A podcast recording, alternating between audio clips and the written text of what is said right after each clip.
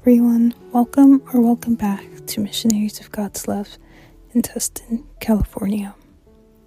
Today's topic is Don't forget who has control over your life. But before we begin, find a nice quiet place to sit down with your back, neck, and shoulders relaxed and ask the Holy Spirit to join you throughout the meditation, throughout the day and the days ahead. Take a deep breath and savor the fresh air that is gifted to us by God.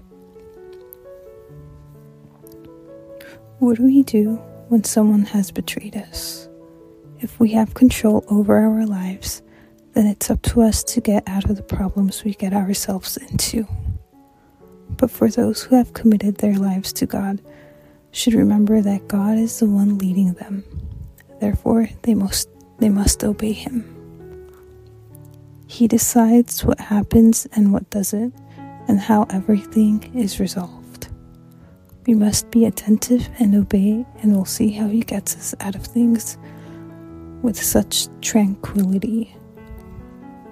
In the book of Exodus, the Pharaoh soon forgets, soon regrets letting the Hebrews go, and he commands his army to chase them and kill them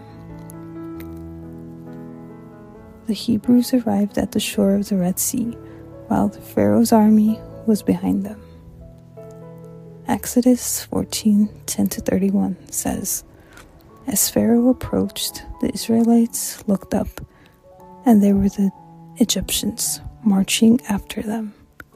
They were terrified and cried out to the Lord. They said to Moses, Was it because there were no graves in Egypt that you brought us to? The desert to die. What have you done to us by bringing us out of Egypt? Didn't we say to you in Egypt, Leave us alone? Let us serve the Egyptians. It would have been better for us to serve the Egyptians than to die in the desert. Moses answered the people, Don't be afraid.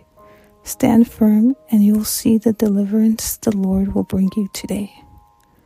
The Egyptians you see today, you will never see again.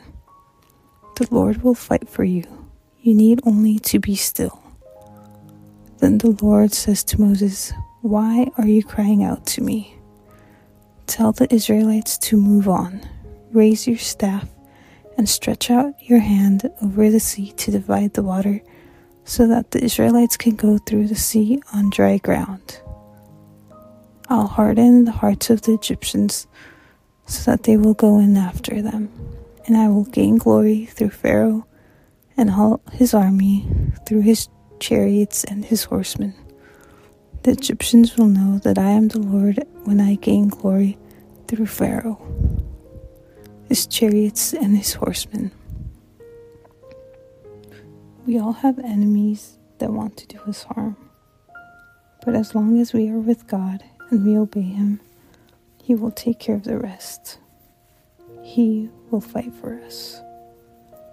As we end today's prayer, say, Speak to me, Lord, for your servant is listening.